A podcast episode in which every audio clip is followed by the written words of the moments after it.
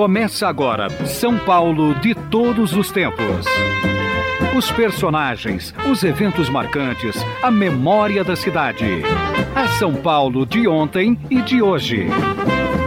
São Paulo de todos os tempos. Um programa premiado com o colar do centenário pelo Instituto Histórico e Geográfico de São Paulo. Apresentação de Geraldo Nunes.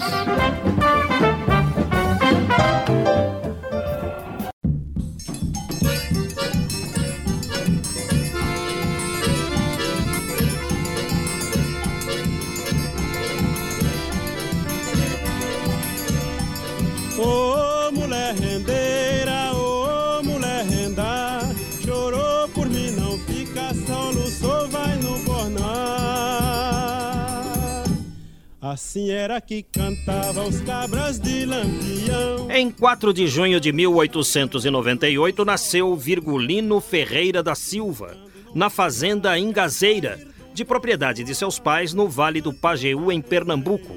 Ele era o terceiro filho de José Ferreira da Silva e Dona Maria Lopes. Quando o menino viveu intensamente sua infância na região que chamava carinhosamente de Meu Sertão Sorridente. Brincava nos cerrados, montava animais, pescava e nadava nas águas do riacho, empinava papagaio, soltava peão e tudo mais o que fazia dos folguedos de seu tempo de menino. Mas, aos 19 anos, entrou para o cangaço.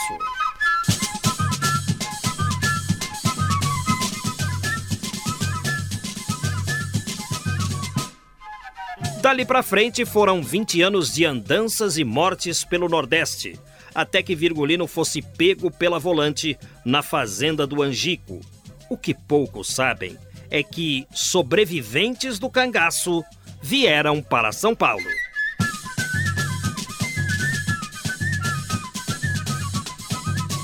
É isso mesmo. O cangaço era um tipo de banditismo organizado e o principal líder era Virgulino Ferreira de Souza, o Lampião.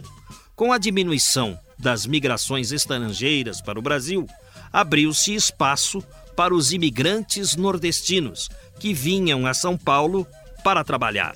Na década de 40, José Hermírio de Moraes, empresário do cimento, trouxe o primeiro grupo de baianos para trabalhar em São Paulo, mais especificamente na nitroquímica em São Miguel Paulista.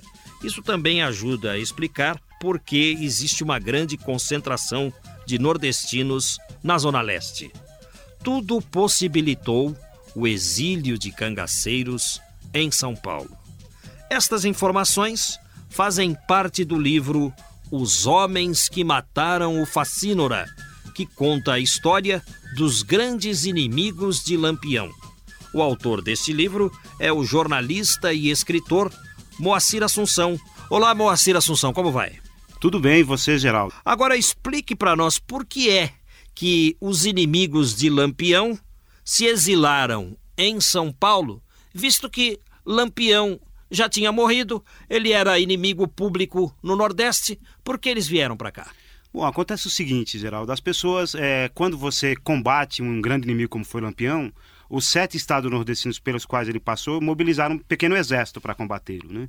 Esse exército era pago de uma forma assim meio rudimentar, mas de qualquer maneira era pago. E quando o Lampião morre, na verdade, quando o Corisco morre em 1940, dois anos depois da morte de Lampião, ele acaba, esse exército fica sem função. Ele não tem mais aquela, aquela obrigação de fazer frente ao inimigo tão poderoso quanto era Lampião e seu bando, seus vários bandos, na verdade, o bando se subdividia. Então, sendo assim, as pessoas buscaram uma forma de sobrevivência. E muitos acabaram vindo para o sul, na época o sul, na verdade São Paulo, principalmente São Paulo e o Rio de Janeiro, que era onde havia uma carência de braços, uma vez que a indústria estava em franco desenvolvimento. Aí, por causa disso, tanto os cangaceiros remanescentes como seus inimigos se refugiaram em São Paulo e no Rio de Janeiro, principalmente. E vieram aqui para trabalhar mesmo.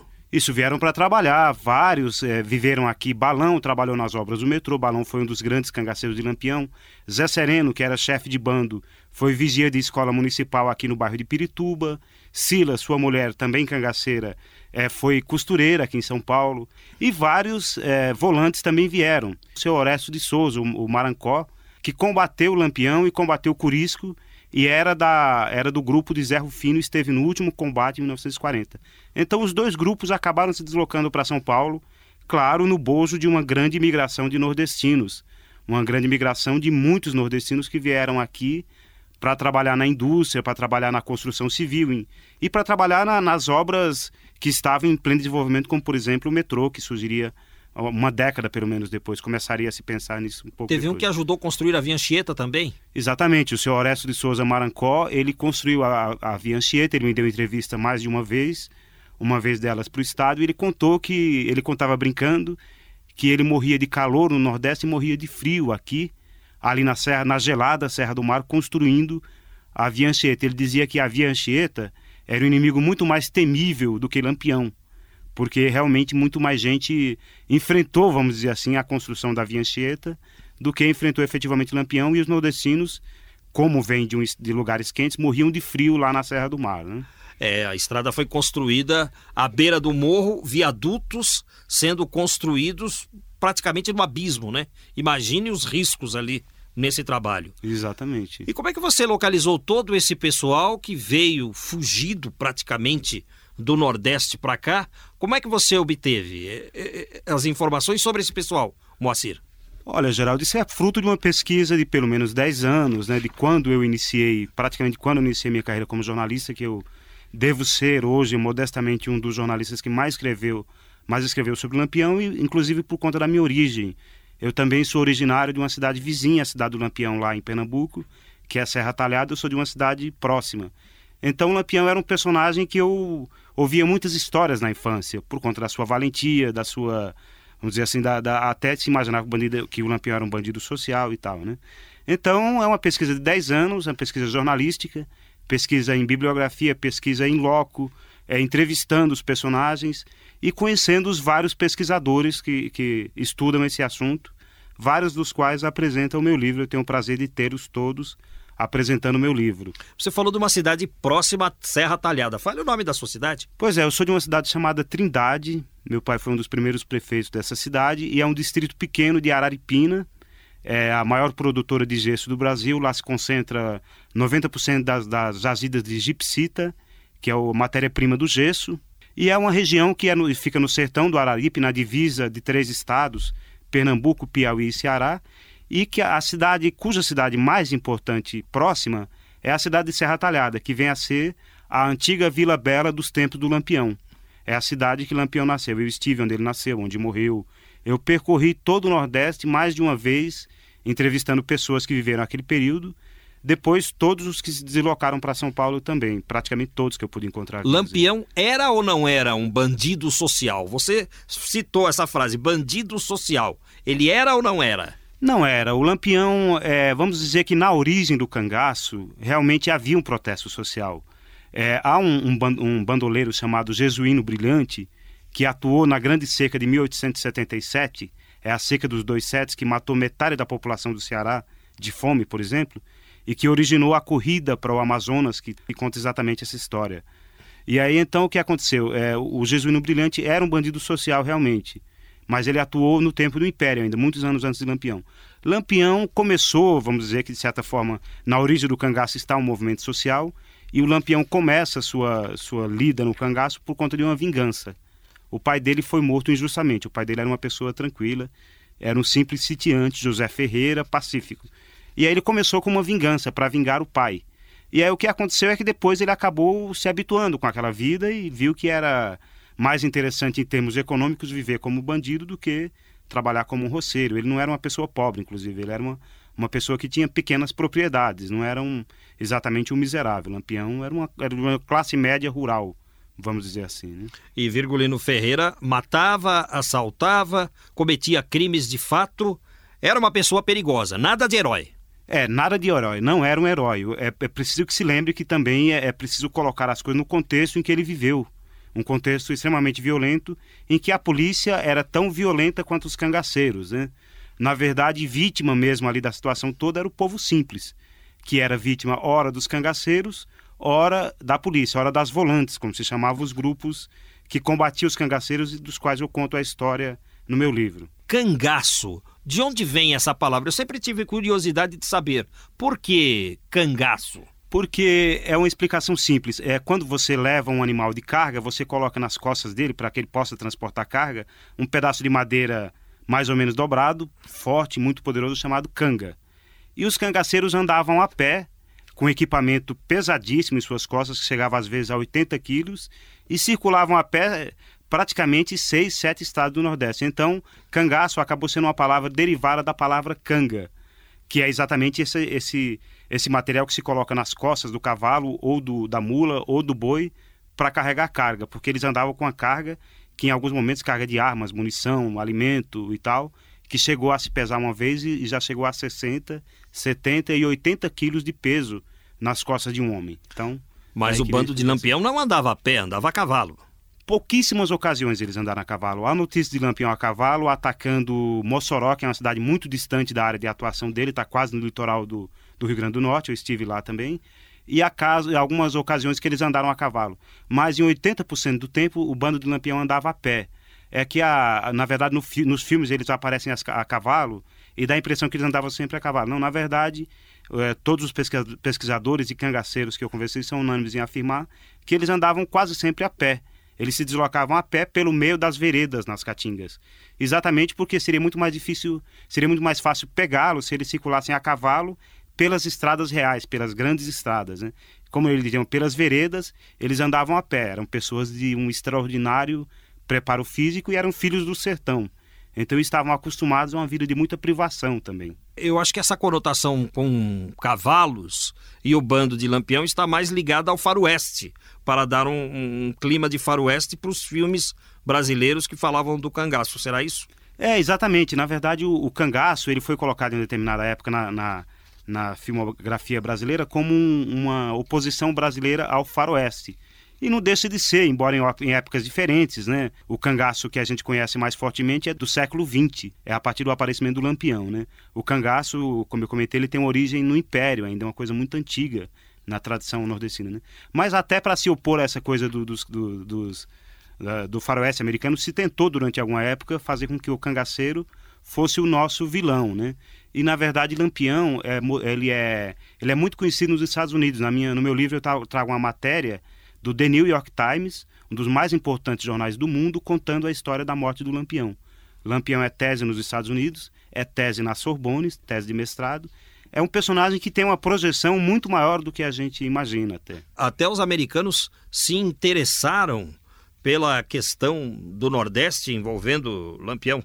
Sim, um, talvez o primeiro bom livro que eu li sobre cangaço, eu trabalhava ainda, eu era livreiro, trabalhava na livraria Saraiva muitos anos atrás, e eu li um livro do americano, Billy James Chandler, que ele veio para o Brasil fazer uma pesquisa sobre gipsita, sobre alguma coisa mineral, sofreu um acidente na minha cidade natal, Araripina, interior do Pernambuco, e alguém, ele ficou internado no hospital, alguém contou para ele a história do Lampião. Ele se interessou tanto que ele escreveu esse livro, e aí ele chegou à conclusão que Lampião era muito maior em termos de projeção, em termos de poder, do que os bandidos americanos, principalmente Jesse James e Billy the Kid. Então ele pesquisou Lampião e escreveu um livro muito interessante chamado Lampião The Bandit King, o Rei dos Bandidos, que é um, um clássico do cangaço. Né? Estamos entrevistando o jornalista Moacir Assunção, autor do livro Os Homens que Mataram o Facínora, que conta a história dos grandes inimigos de Lampião. O título é forte, hein? Você chama Lampião de Facínora. O que é um Facínora? Bom, Facínora, de acordo com os dicionários, é um bandido sanguinário e violento, que era exatamente o que era Lampião. Né? A gente sempre faz a ressalva que também é, na polícia havia pessoas sanguinárias e violentas tanto quanto os cangaceiros. Né? Mas o, o, livro, na verdade, é uma brincadeira em cima do título de um, de um filme, de um filme do John Ford, sei lá, pelo John Wayne, que conta a história do homem que matou. O nome do o título é assim: O Homem que Matou o Facínora. Na verdade, conta a história de uma pessoa que ganha fama por ter matado um bandido e que na verdade ele não matou esse bandido, mas ele fica com a fama, né? Então eu fiz uma brincadeira com o título do, do filme, porque eu achei que era um título que evocava o faroeste, era muito forte. John Wayne é um, é um dos meus prediletos, eu gosto muito dele, gosto muito do John Ford também. Então é uma brincadeira com o livro, mas Lampião não deixou de ser um fascínora, né? E você falou de pessoas do bando de Lampião que viveram em São Paulo. Você também se reportou a dona Mocinha, irmã de Virgulino. Ela se lembra dele porque eh, eu acredito que ele já devia ser grande e ela criancinha. É, ela era bem mais jovem que ele. Ela, ela está numa foto que tem no livro, é que mostra a mostra ainda com cerca de 16 anos de idade, muito novinha ainda. E quando o Lampião saiu de casa para se integrar ao cangaço, ele tinha aproximadamente 20 anos de idade, 19 para 20 anos. E ela tinha então qualquer coisa em torno de 10 anos ou 12 anos. Mas ela ainda lembra do, do irmão, ela lembra, claro, ela lembra só do período que eles conviveram enquanto crianças, conta como era Virgulino, um menino muito inteligente, isso aí ninguém deixa de reconhecer a grande inteligência de Lampião, um menino inteligente, um bom vaqueiro, um vaqueiro que sabia costurar muito bem, saber usar os adornos do vaqueiro, um dos melhores vaqueiros da região lá onde ele viveu, a região do Rio Mochotó. E ela tem essa lembrança. Depois, quando ela, ela, ele encontrou Lampião mais uma vez, quando Lampião foi a Juazeiro do Norte, a, a capital lá, a, a meca dos nordestinos, né? Ele foi lá chamado do padre Cícero para se integrar ao combate à coluna Prestes foi quando ele ganhou o título de capitão dos batalhões patrióticos. Então ela se lembra de, de Lampião nesse momento e depois ela só ouviu falar dele quando ele foi morto em 1938. Mas ele não enfrentou a coluna Prestes, né? É, ele na verdade ele teve algumas escaramuças com patrulhas avançadas da coluna ali na região de São Miguel, que é no caminho entre Ceará e Rio Grande do Norte. Foi o único combate que se tem notícia. Depois disso ele desistiu, ele percebeu que a patente dele não seria acatada pelos seus inimigos militares, já que ele se tornaria um legalista, e ele percebeu também que os inimigos da coluna Press eram mesmos, os mesmos inimigos dele. E aí ele ficou com armamento de, de melhor qualidade, munição muito boa, fardamento azul, mas nunca mais combateu a coluna Prestes. Os ideais eram parecidos, tanto do cangaço quanto da coluna Prestes. Pelo menos na origem, talvez fossem parecidos, assim, a, a luta contra a grande desigualdade social no Nordeste, que até hoje é flagrante, mas na época era muito pior, né? quer dizer, a região de maior desigualdade social do Brasil, a região de maior concentração de riqueza. E, por outro lado, a região é, que foi onde surgiu o Brasil e se converteu depois na região mais pobre do Brasil. Afinal, quantos inimigos de Lampião vieram para São Paulo, Moacir Assunção? Olha, vieram muitos, Geraldo, é, quase, mas quase todos eram soldados rasos, cabos de baixa patente, porque eram realmente os que precisavam migrar. É o pessoal da Volante. O pessoal da Volante, exatamente. Alguns vieram vários. O próprio Horácio de Souza, Marancó, que vive na Serra do Mar, é um caso. Também veio um corneteiro do, do Zé Rufino. Zé Rufino foi o maior matador de cangaceiros. Ele matou mais de 20 cangaceiros. E era um simples sitiante que depois foi acabou sendo contratado pelas forças volantes para atuar contra Lampião. E era, era, era pernambucano, mas viveu na Bahia, e aí foi contratado para integrar esses, esses grupos volantes e vários soldados dele vieram para aqui para São Paulo. O próprio Marancó foi soldado dele e esteve na última batalha em maio de 1940, quando morreu o famoso Corisco, lugar-tenente de Lampião.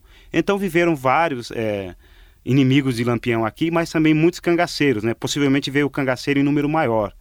Eles foram sendo presos, alguns receberam anistia e acabaram vindo para cá. Outros, depois que cumpriram a pena lá, se deslocaram para o sudeste. Eu falei volante, volante era uma guarda, um policiamento que perseguia os cangaceiros. Isso, volante era um grupo de soldados que, volante exatamente porque eles eram móveis, né? Eles se deslocavam pela Caatinga atrás dos cangaceiros. E foram esses grupos que finalmente conseguiram exterminar o cangaço, porque até então Lampião era quase imbatível, né? Ele circulava ele não encontrava oposição quase. Quando ele entrava nas vilas, eram vilas com policiamento de 5, 6, 8 soldados. Ele ia lá, prendia ou matava os soldados. E aí, quando os governos começaram a montar grupos maiores de volantes, grupos que circulavam pelo sertão, ou seja, faziam o mesmo itinerário dos cangaceiros, aí que eles começaram a ser derrotados. Né? Até que, por fim, em 38, houve a morte de, de Lampião lá na fazenda de Angico, no, no estado de Sergipe. Ali não teve escapatória. Lampião era de fato um sujeito perigoso, mas que não conseguiu matar os grandes inimigos dele, né? Eu já ouvi falar sobre isso. Pois é, isso é uma curiosidade e eu discorro bastante sobre isso no meu livro, até eu abro o livro falando disso, porque ó, Lampião, é, se fosse vivo, tem um juiz lá de Triunfo, no Pernambuco, ele calculou que Lampião receberia se fosse tivesse sido capturado, uma pena próxima de mil anos de cadeia. Tal a quantidade de crimes que ele praticou. E muitos que eram atribuídos aos cangaceiros, mas nem sempre eram os cangaceiros que praticavam. Às vezes eram os próprios volantes, mas a população não conseguia identificar porque eles andavam vestidos do mesmo jeito. Ah, volante não andava com, com farda, com fardamento. Não andava, eles andavam... Isso é folclore também. É folclore, eles andavam muitas vezes com a roupa igual dos cangaceiros. Nem sempre, mas muitas vezes sim. Porque era a roupa que era apropriada para sobreviver no sertão, era uma verdadeira armadura de couro. Era a roupa do vaqueiro para passar pelas árvores espinhentas. Com aquele chapéu sertão. de couro. Com aquele chapéu de couro, aquelas roupas grossas de couro, que realmente protegia o homem. Então, Lampião, é, embora apesar dele ter matado, não se sabe ao certo, mas Lampião matou mais de 100 pessoas. Ele pessoalmente, sem contar o bando, né? E aí o que aconteceu? Mas ele nunca conseguiu matar o Zé Saturnino, que era o seu primeiro grande inimigo, era um vizinho um, de um sítio vizinho a ele e que, por conta de uma briga de famílias, ele acabou procurando apoio em um grupo de cangaceiros, dirigido por um grande, um, era o Senhor Pereira, que era um grande líder cangaceiro que foi o único chefe de Lampião. Depois o Lampião, um outro grande inimigo do Lampião, era o Zé Lucena, o comandante Zé Lucena, que matou o pai de Lampião, que era uma pessoa pacífica, como eu já disse. Né? Mas Lampião nunca conseguiu matar esses dois grandes inimigos dele. É uma curiosidade, ele matou muitos, mas esses dois morreram de velhice, né, por várias razões, mas acabaram morrendo de velhice. Eu tenho no livro uma entrevista do Paulo Brito, um engenheiro pernambucano, que é filho do João Bezerra, que foi o homem que matou Lampião, no final das contas. No final Virgulino Ferreira, ele usava um óculos redondo, né? Fazia até lembrar o John Lennon. John Lennon também usava um óculos redondo. Ele não enxergava direito, é verdade? Por que esse apelido, Lampião? É, o Lampião ele, ele ficou cego de um olho por causa de um glaucoma, né? Esse glaucoma foi se acentuando e ele acabou ficando cego do olho esquerdo. Daí ele, aparou, ele passou a tirar só com um olho, né?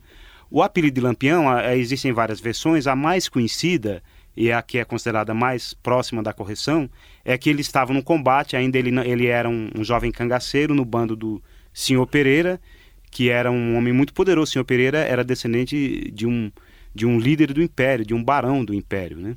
E aí ele, Lampião estava no bando, trocando tiros, e de repente do lado dele um outro cangaceiro perdeu o cigarro. E começou a procurar o cigarro na escuridão e não encontrava. Aí ele falou: Bom, então espera que eu vou alumiar, eu vou iluminar esse lugar. E aí Lampião começou a atirar ali perto de onde poderia estar o cigarro. E aí o cangaceiro acabou encontrando. E brincou assim, dizendo: Olha, quando ele atira, o, o, o, o rifle dele fica em brasa como um lampião. E aí todos os cangaceiros tinham apelidos. E esse apelido acabou é, se incorporando ao nome do lampião. O detalhe é que ele se, se apresentava com o nome inteiro. Ele dizia: Meu nome é Virgulino Ferreiro da Silva, vulgo Lampião. Quer dizer, ele, ele incorporou realmente o apelido ao nome, mas ele, como os grandes cangaceiros, os líderes do cangaço, todos faziam questão de dizer o nome completo. Há muito folclore sobre esse apelido Lampião.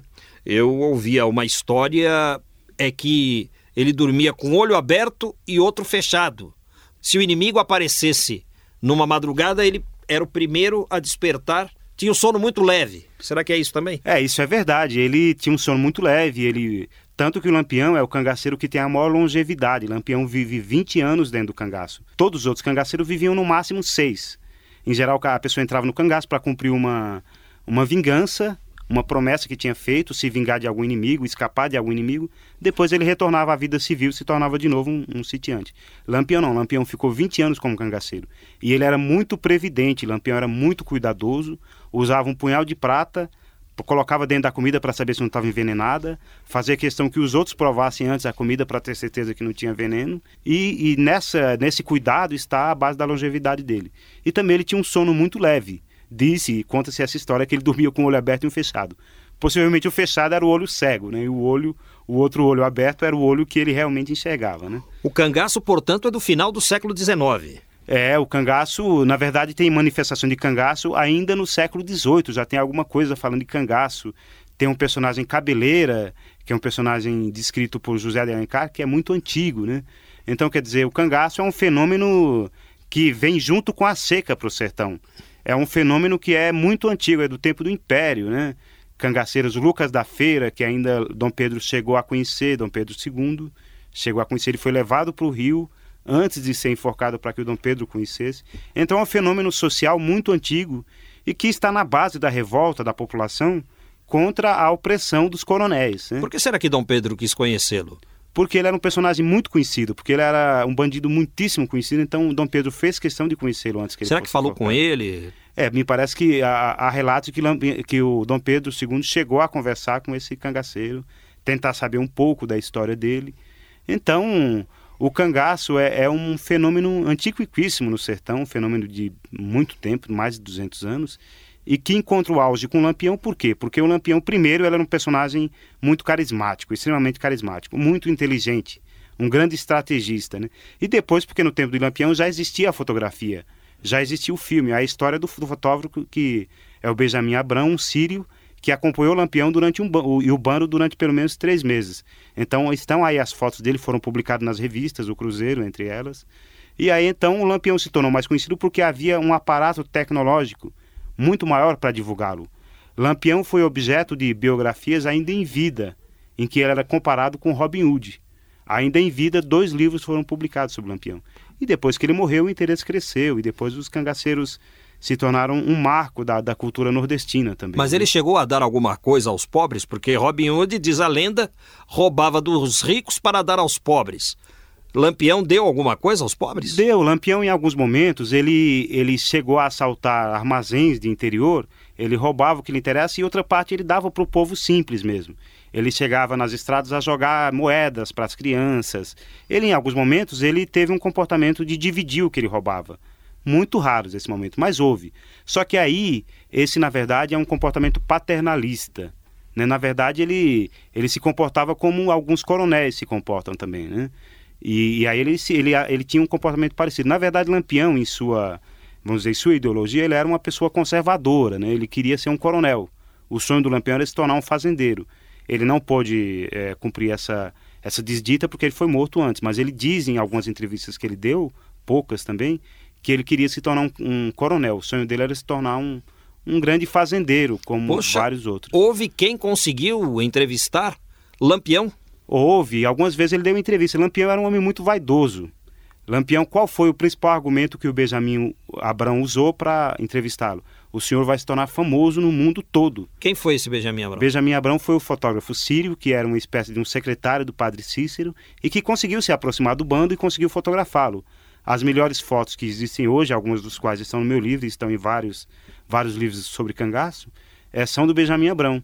Ele conseguiu entrevistá-lo e conseguiu uh, fotografá-lo também. Mas quando o Lampião esteve em, em Juazeiro do Norte, em 1926, ele deu uma extensa entrevista para um médico, um médico lá de Juazeiro, de Crato, ele deu uma entrevista. E outras vezes ele deu entrevista também há pelo menos relato de umas três, quatro entrevistas de Lampião para jornalistas. Lampião era pernambucano, Maria Bonita baiana. Como eles se conheceram? Eles se conheceram porque Lampião, em determinado momento, ele foi derrotado em Pernambuco. Quando ele ele estava sendo muito acossado em Pernambuco, ele foi atacar a cidade de Mossoró, no Rio Grande do Norte, em 1927. De lá, ele, ele foi derrotado em Mossoró, foi a maior derrota da história de Lampião, e ele voltou sendo perseguido por tropas do Rio Grande do Norte, da Paraíba, do Ceará e do Pernambuco. O que aconteceu? Ele acabou atravessando o Rio São Francisco e se refugiou na Bahia. Lá ele ficou muitos anos. E ele ficou, num, num primeiro momento, ele não, fez, não cometeu crimes na Bahia. No segundo momento, ele começou a, a cometer. E lá é, havia uma, uma moça muito bonita, chamada Maria Dea, que se apaixonou por ele. Ela era casada com um sapateiro chamado José de Neném, mas ela não gostava desse homem, ela se apaixonou pelo Lampião e mandou um recado por um cangaceiro chamado Luiz Pedro, que queria conhecer Lampião pessoalmente. Lampião foi até o lugar onde ela vivia e eles se conheceram e se apaixonaram. Ela largou o marido de vontade própria, Lampião não forçou absolutamente nada. Ela largou o marido e foi viver com o Lampião até morrer ao lado dele em 1938 lá na Grota de Angico. Ela foi a grande paixão da vida de Lampião. De fato houve esse romance. Sim, houve esse Lampião romance. e Maria Bonita. De fato eles se amaram, viveram juntos e combateram juntos os inimigos do cangaço. Sim, é, o único detalhe é que Maria Bonita praticamente não combateu. Ela usava um revólver pequeno que era mais para dizer onde ela estava, para dar indicação atirando para o alto. A única cangaceira que realmente combateu foi Dadá, mulher de Curisco. Por quê? Primeiro porque Dadá era uma mulher muito valente. Morou em São Paulo? Morou em São Paulo. Dadá chegou a morar em São Paulo, aqui na casa do, do pesquisador Antônio Almauri, Almauri Corrêa de Araújo, aqui na Zona Norte. Ela chegou, a, ela era comadre do Amauri e viveu alguns anos em São Paulo. Já é falecida. Já é falecida. Ela morreu nos anos eh, fim dos anos 70. E você ia falando dos combates dela, ela combateu bastante, então. Ela combateu, mas ela combateu por uma razão simples. Primeiro porque ela era muito valente, segundo porque o Corisco num combate levou um tiro de metralhadora e perdeu o movimento dos braços, então ele não conseguia atirar com armas longas. Ele atirava só com pistolas. E aí ela passou a usar armas longas. E Dadá era uma mulher muito valente, Sérgia da Silva Santos se chamava. Ela era muito valente e ela era uma espécie de um estilista do cangaço.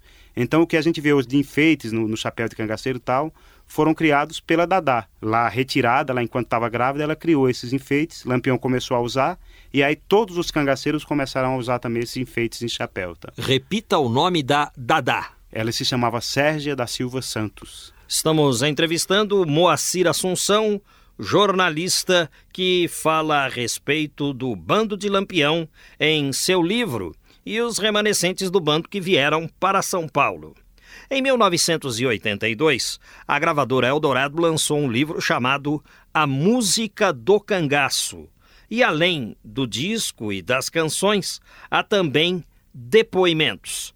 Por exemplo, Sila, viúva do cangaceiro Zé Sereno, que viveu aqui em São Paulo e testemunhou o massacre do Angico, ela conta como morreu Lampião e também Maria Bonita. Vamos ouvir. Aí a Maria estava conversando comigo. Aí a Maria falou assim: Eu tenho certeza que eles não me matam. E estava tão perto da Força Lagoana matar ela, né? E naquilo que nós estávamos conversando, eu vi uma luz em cima do morro, acendia e apagava. Eu falei para Maria: Eu disse, Maria, não é uma lanterna? Aí ela olhou assim, ela fumando, olhou, disse assim: não, é vagalume. Mas naquilo que ela disse que era vagalume, eu não prestei mais nem atenção na conversa dela. Fiquei só olhando, ela conversando e eu olhando. Cindia apagava, cindia apagava. De fato já era eles, já rodeando o coito, já, tomando já os pontos que deveria ah, pegar. Mas eu não falei nada. Eu digo, bom, ela é mais velha do que eu na idade, Mesa é mais velha na experiência. Cheguei lá, não falei nada por José. Aquilo nós deitamos. E quando foi às seis horas, o José levantou, disse: Você não vai levantar? Eu disse: Não, vou ficar mais um pouquinho deitado. O José deitou, como de costume, que a gente levantava, cada um ia rezar suas orações. Se descesse com o lampião, rezava com o lampião. Quem não queria, separava e ia rezar. Aí quando o José desceu, chegou lá, o primeiro tiro foi no, no amoroso, que ele pulou que nem corrupio. E depois que continuou o tiroteio, aí eu fiquei. Naquele, os primeiros tiros eu já levantei, peguei o bornal, mas não cheguei nem a me calçar porque não deu tempo. E eu saí, e o José, depois o, o outro, quando atirou, já atirou na cabeça de Lampião, porque ele não brigou. Porque se ele tivesse brigado, tivesse deixado ainda ele. Mas o primeiro tiro já atingiu na cabeça. As árvores caindo, chique-chique, mandacaru, facheiro, tudo caindo por cima, cai... quixabeira, todas aquelas árvores que tem lá no norte, caindo tudo, porque a, os tiros cortavam tudo. Aí quando eu cheguei mais na frente, tava bastante soldado. Eu sei que eu olhei assim, tinha uma pedra e eu me deitei atrás da pedra. E eles atirando, atirando, vem para cá, vem para cá. E eu fiquei ali deitado. Naquilo que eu estava deitada, atrás da pedra, o criança ia passando. Aí criança me viu, disse assim, Sila, desce. Quando eu fui descendo, ah, que eu cheguei ao ponto, mas eu não levantei. Na hora que ele desce, mas eu saí me arrastando em cima de chique-chique, em cima de tudo o mato que tinha. Mas quando eu levantei, eu levantei assim na, perto de Nedina. Eles atiraram, acertou Nenedina, na cabeça de Nenedina. De fato, os miolos da cabeça de Nenedina voou tudo nas minhas costas. Olha, teve tanta coisa que me ensinou no, no, no, no cangaço. A primeira, ter um filho e não poder criar. E a morte de Lampião. A morte de Lampião porque ele morreu sem brigar. Porque uma pessoa que nem ele era para morrer brigando porque não, e morrer sem dar um tiro. Isso foi a emoção maior que eu tive. E ele morrer sem dar uma palavra com a gente. Depoimento de Sila, viúva do cangaceiro Zé Sereno, que depois foi vigia de escola aqui em São Paulo. Sila testemunhou o massacre de Lampião e Maria Bonita. Lampião diz que é valente, é mentira, é corredor. Correu da mata escura, capoeira levantou.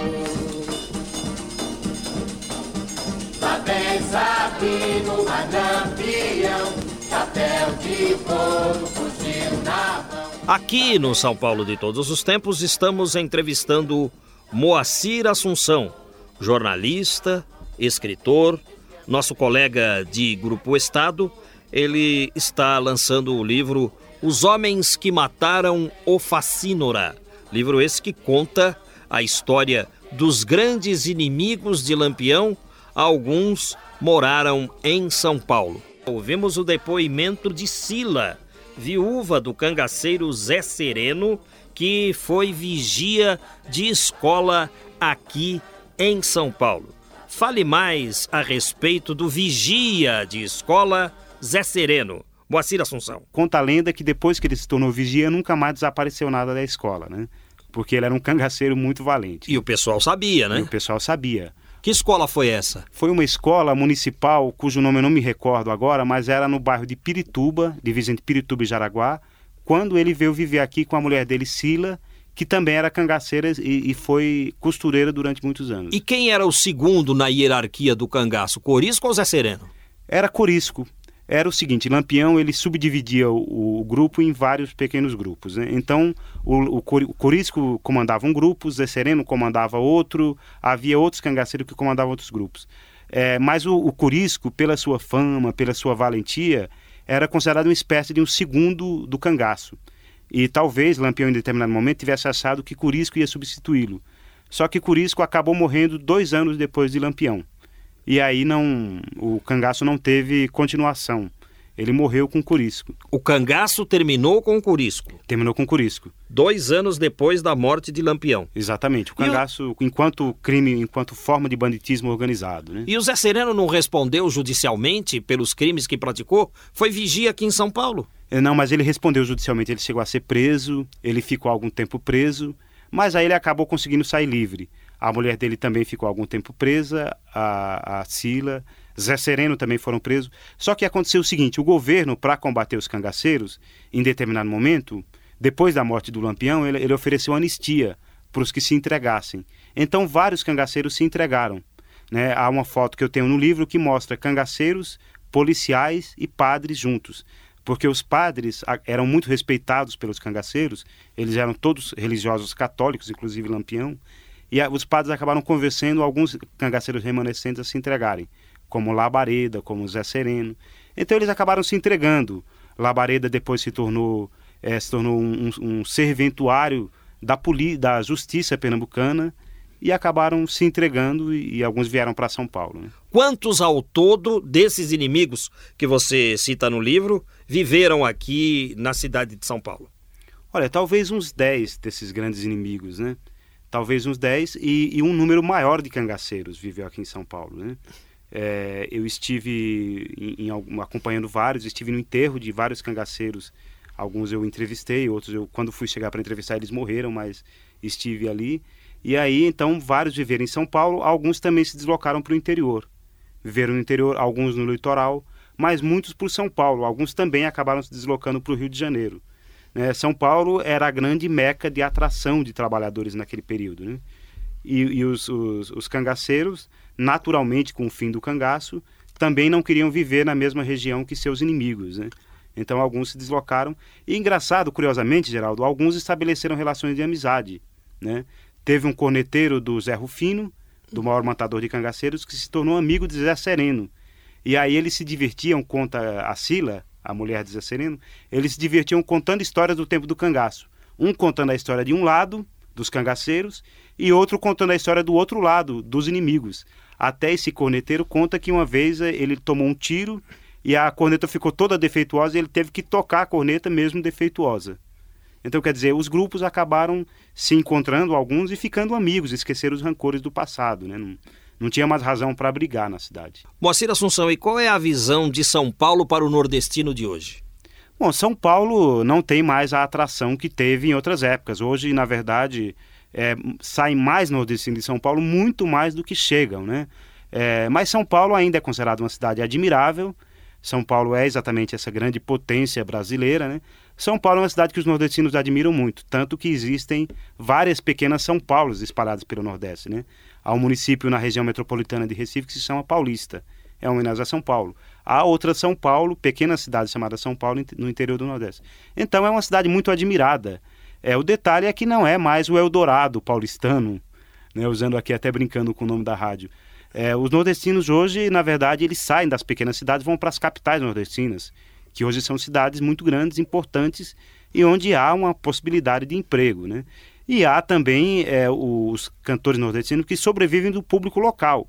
Ele não precisa mais deslocar para São Paulo ou para o Rio. Ele fica lá que ele tem um público lá ele consegue sobreviver daquele público. Mas São Paulo é uma cidade muito admirada como é, as grandes cidades brasileiras. Né? Os nordestinos têm em São Paulo um grande apreço e raramente vai ter algum nordestino que não tem um parente ou amigo em São Paulo. São Paulo é a grande capital nordestina. Né? Moacir Assunção, onde obter o seu livro Os Homens que Mataram o Facínora, que conta a história dos grandes inimigos de Lampião? Olha, esse livro já vai estar disponível em todas as livrarias do Brasil, principalmente São Paulo e no Rio. É pela editora Record que é uma editora que tem uma grande penetração nacional. Me satisfaça a curiosidade, Moacir Assunção. A literatura de Cordel fala de Lampião que não encontrou lugar, nem no céu, nem no inferno, nem no purgatório. Onde é que foi parar Lampião? Lampião, de acordo com os poetas populares, está no sertão. Ninguém sabe ao certo onde está Lampião. Ainda hoje sobrevivem lendas de pessoas que dizem que veem Lampião andando a cavalo no raso da Catarina, que é no interior da Bahia. Então Lampião está no sertão. Ele estaria procurando os, o ouro enterrado nas botijas, espécie de invólucro de couro onde se guardava o dinheiro antigamente. Né? Então ele estaria procurando esse ouro que ele enterrou no raso da Catarina, que é uma região desértica no norte, no, na região norte da Bahia. Né?